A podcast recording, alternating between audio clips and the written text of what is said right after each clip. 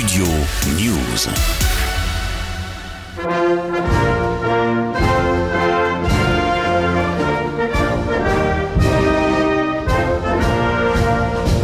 Mes chers compatriotes, pour la sixième fois, j'ai le privilège de partager avec vous ce moment des vœux. Avec vous, officiers et soldats dans notre armée qui nous protégeaient, avec vous, policiers, gendarmes, pompiers, forces de sécurité, sauveteurs en mer, qui veillaient sur cette soirée, avec vous, médecins, soignants, patients, avec vous, agents publics qui assuraient la continuité de nos services, avec vous, citoyens engagés professionnellement ou dans nos associations, avec vous, nos compatriotes d'outre-mer, avec vous tous qui êtes en famille, en France ou à l'étranger, et plus particulièrement avec vous, dont la vie a fait que vous vous sentez seul ce soir, vous qui êtes dans l'épreuve, et vers qui vont nos pensées. Les cérémonies de vœux ont ceci de singulier. Elles obligent à parler d'un futur qu'en vérité on ne connaît pas, dont nous savons pourtant avec certitude que nous devrons l'affronter avec nos forces et nos faiblesses, mais en pays uni.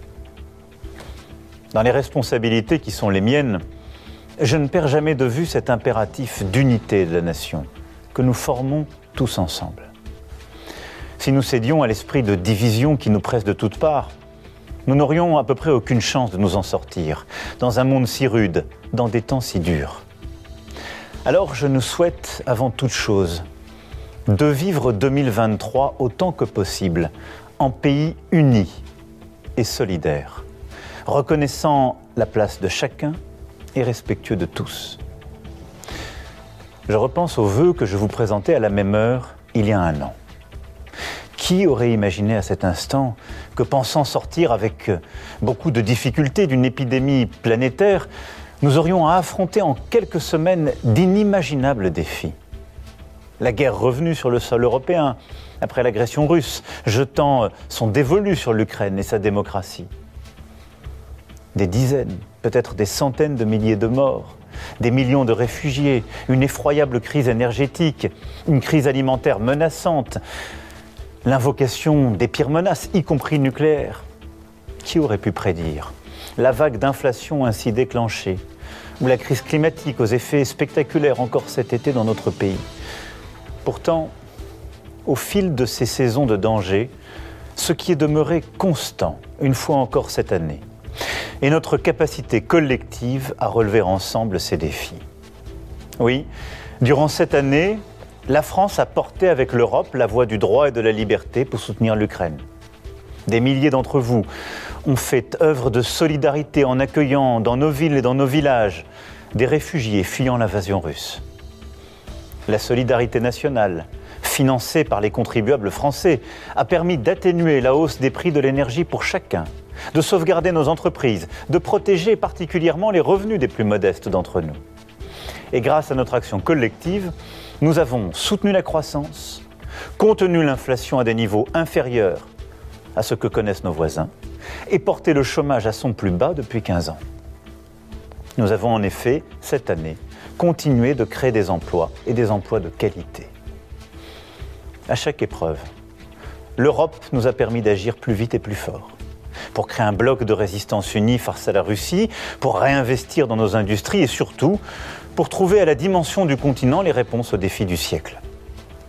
Ainsi, pendant les six premiers mois de cette année, alors que la France présidait le Conseil de l'Union européenne, nous avons pris les décisions pour réduire de plus de moitié nos émissions de gaz à effet de serre d'ici 2030. Nous avons acté une taxe carbone à nos frontières pour protéger nos industries et notre planète. Nous avons ensemble décidé de créer un impôt minimal sur les grandes multinationales pour lutter contre l'évasion fiscale. Et nous avons ensemble commencé à mieux encadrer les grandes plateformes du numérique. Et malgré toutes ces crises, tous ces défis, 2022 fut aussi pour nous tous, une année démocratique intense, au cours de laquelle vous avez renouvelé notre Assemblée nationale et où vous avez, lors de l'élection présidentielle de ce printemps, décidé de me confier un nouveau mandat de cinq ans à la tête de notre nation, ce qui m'honore et m'oblige. 2022 fut aussi, une fois encore, une année de rayonnement artistique, culturel, sportif de notre pays, avec deux prix Nobel, et tant de grands moments de création et de sport. De tout cela, de tout ce que nous avons ensemble accompli durant l'année qui s'achève, soyons fiers. Il nous faut nous munir de cette fierté et de cette confiance pour aborder l'année qui vient. Car je crois que cette année 2023 est d'abord celle de questions que je sais inquiétantes et de crises une fois encore à affronter. Aura-t-on des coupures d'électricité? Si nous continuons à économiser l'énergie comme nous le faisons depuis quelques mois, et comme je vous l'annonçais dès le 14 juillet dernier, et que nous continuons de remettre en service nos réacteurs nucléaires comme prévu, nous y arriverons. C'est entre nos mains. Aura-t-on des augmentations du prix de l'énergie? Là aussi, nous avons mis des réponses concrètes en place.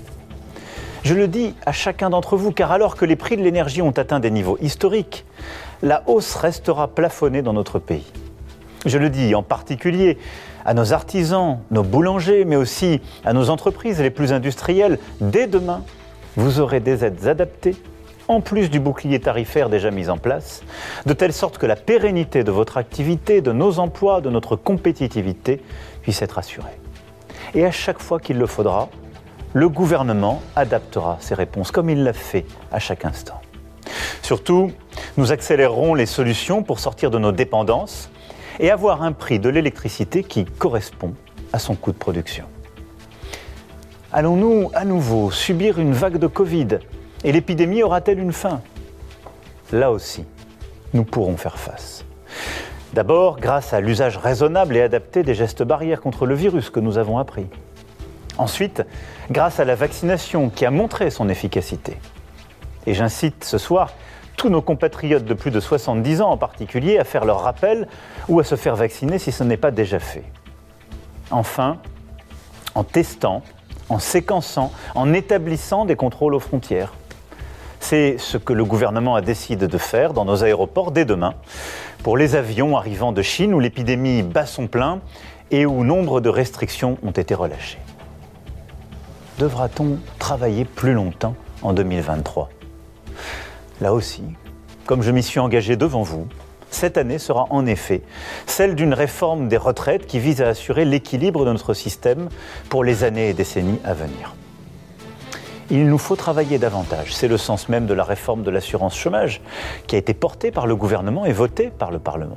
C'est aussi le sens de cette réforme sur laquelle le gouvernement, avec les partenaires sociaux et le Parlement, à travailler dans les mois qui viennent pour euh, finir de mettre en place des nouvelles règles qui s'appliqueront dès la fin de l'été 2023.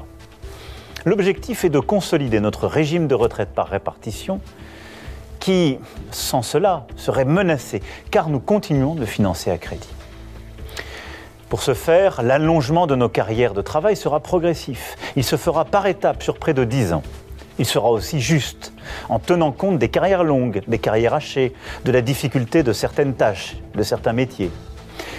Mais c'est cela qui nous permettra d'équilibrer le financement de notre retraite dans notre pays, et c'est une chance où l'on vit plus longtemps, d'améliorer la retraite minimale pour toutes celles et ceux qui ont travaillé afin d'avoir tout leur trimestre, et de transmettre à nos enfants un modèle social juste et solide, parce qu'il sera crédible et financé dans la durée.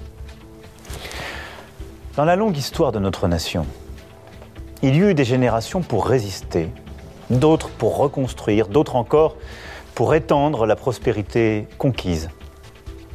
En ce qui nous concerne, il nous, nous revient d'affronter ce nouveau chapitre d'une rude époque. Et au-delà des urgences de cette année que je viens pour partie de mentionner, d'avoir la charge de refonder nombre des piliers de notre nation qu'il s'agisse de notre école, de notre santé, de nos transports, de l'aménagement de notre territoire, de nos industries et j'en passe. Il nous faut pour cela rester unis, mais aussi maintenir une ambition collective intacte. Une ambition pour continuer de transformer notre pays face au corporatisme et face à toutes les bonnes raisons de faire comme avant, ou à la tentation de l'esprit de défaite. C'est ainsi que nous serons utiles à notre jeunesse et aux générations qui viennent. Depuis cinq ans, nous avons largement commencé ce travail de transformation, de simplification, de lutte contre les pesanteurs, mais c'est parfois trop peu encore souvent trop lent. Et comme vous, je m'impatiente, mais sans jamais céder à la facilité ou à la fatalité. Aussi, je nous souhaite pour 2023, par notre travail et notre engagement, d'œuvrer à refonder une France plus forte, plus juste, pour la transmettre à nos enfants. C'est par notre travail et notre engagement que nous pourrons augmenter les moyens des forces de sécurité intérieure, de notre justice, de nos armées, face aux nouveaux défis géopolitiques et à la multiplication des conflits. C'est par notre travail et notre engagement que nous lutterons plus efficacement contre les trafics, contre l'immigration illégale dans notre hexagone comme dans nos outre-mer. Restons fidèles à nos valeurs, toujours. Intégrons mieux par la langue et le travail. Protégeons les combattantes et les combattants de la liberté, comme celles et ceux qui viennent d'Iran ou d'ailleurs mais gardons le contrôle de nos frontières, de l'unité de la nation. C'est par notre travail et notre engagement que nous bâtirons aussi une nation productive et écologique. Parce que la transition écologique est une bataille que nous devons gagner. Il nous faut la mener avec résolution et méthode. La planification écologique sera l'instrument de ce dépassement historique pour baisser nos émissions de CO2 et sauver notre biodiversité. Avec notre plan France 2030, nous continuerons d'investir, d'innover, de déployer une écologie à l'échelle industrielle. Et après la loi visant à accélérer le déploiement des énergies renouvelables, la loi sur le nucléaire marquera le lancement de la construction de nouvelles centrales sur notre territoire. C'est par notre travail et notre engagement que nous restaurerons aussi une nation de confiance en rendant chaque jour notre laïcité effective, car elle est un principe de liberté. Et elle ne retire rien à la place de la religion dans le fort intérieur de chacun, pour tous ceux qui croient. Et je salue en cet instant la mémoire de sa sainteté Benoît XVI, dont la disparition, je le sais, affecte beaucoup de catholiques en France et dans le monde. Cette nation de la confiance sera aussi confortée par une lutte constante contre toutes les discriminations dans une société de respect et de reconnaissance. Elle sera aussi renforcée par un combat de chaque jour que nous continuerons de mener pour être aux côtés de celles et ceux qui sont en situation de handicap. C'est par notre travail, notre engagement, que nous devons refonder nos grands services publics pour qu'ils assurent pleinement notre idéal d'égalité. Avec le Conseil national de la refondation, nous avons entrepris de renouer le contrat entre les générations et œuvrer à mieux accompagner nos aînés en situation de dépendance. Nous avons aussi commencé de raviver la confiance dans notre éducation nationale et notre santé en nous appuyant sur l'énergie, le dévouement de nos enseignants et de nos soignants. Nous poursuivrons avec ardeur durant l'année qui s'ouvre, par des choix clairs, forts et un travail au plus près du terrain c'est par notre travail et notre engagement que nous bâtirons une société plus juste. Société plus juste, c'est d'abord une société où l'égalité entre les femmes et les hommes est effective. Et là aussi, ce qui est la grande cause de mes deux quinquennats continuera d'alimenter le travail du gouvernement et de nourrir l'action de chaque jour.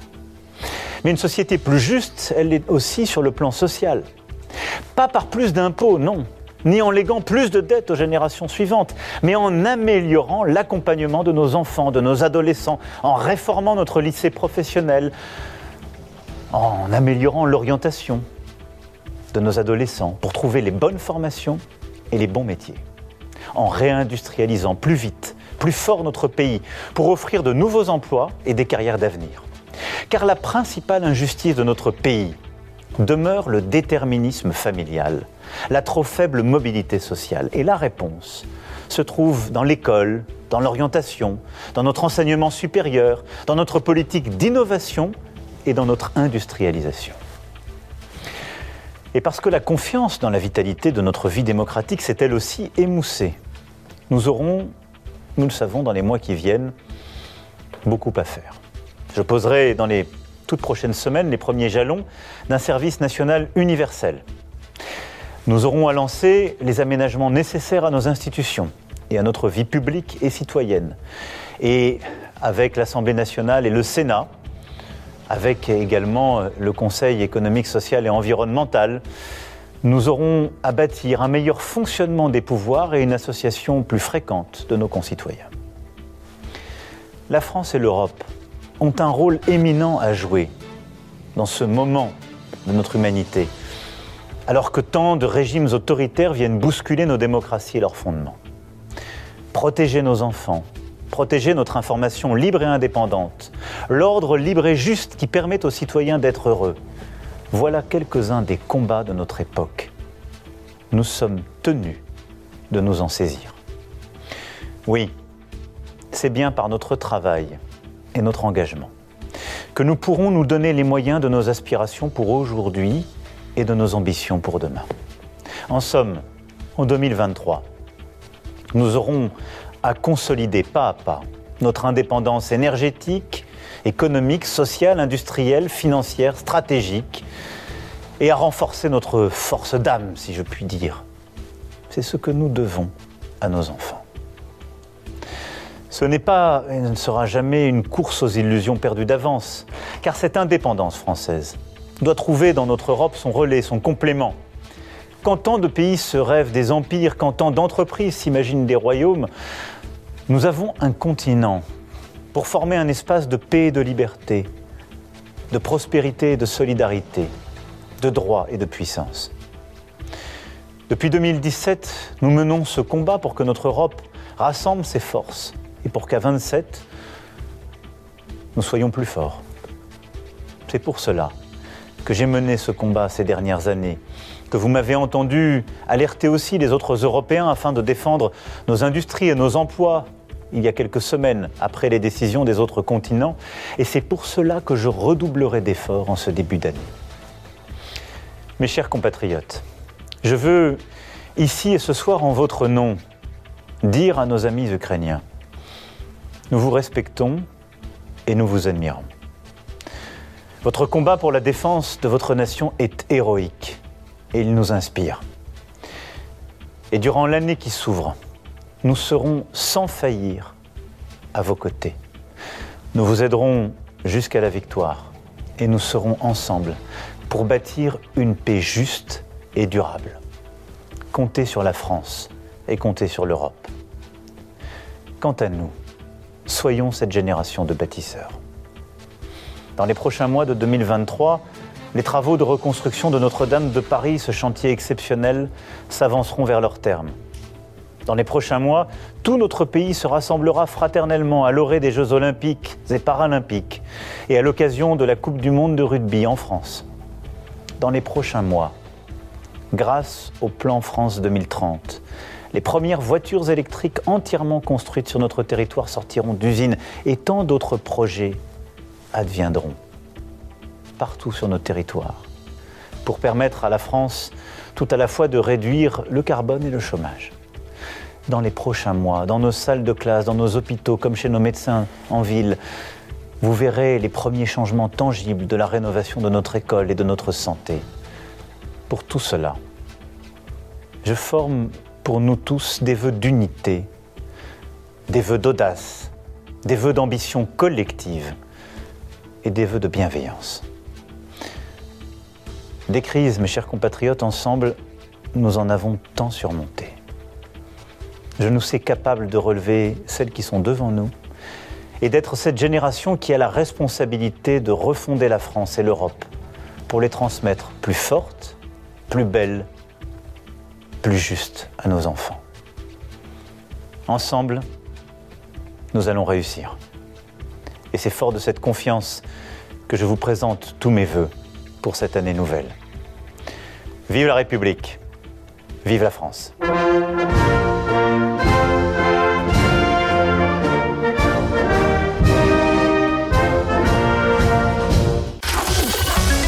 Studio News.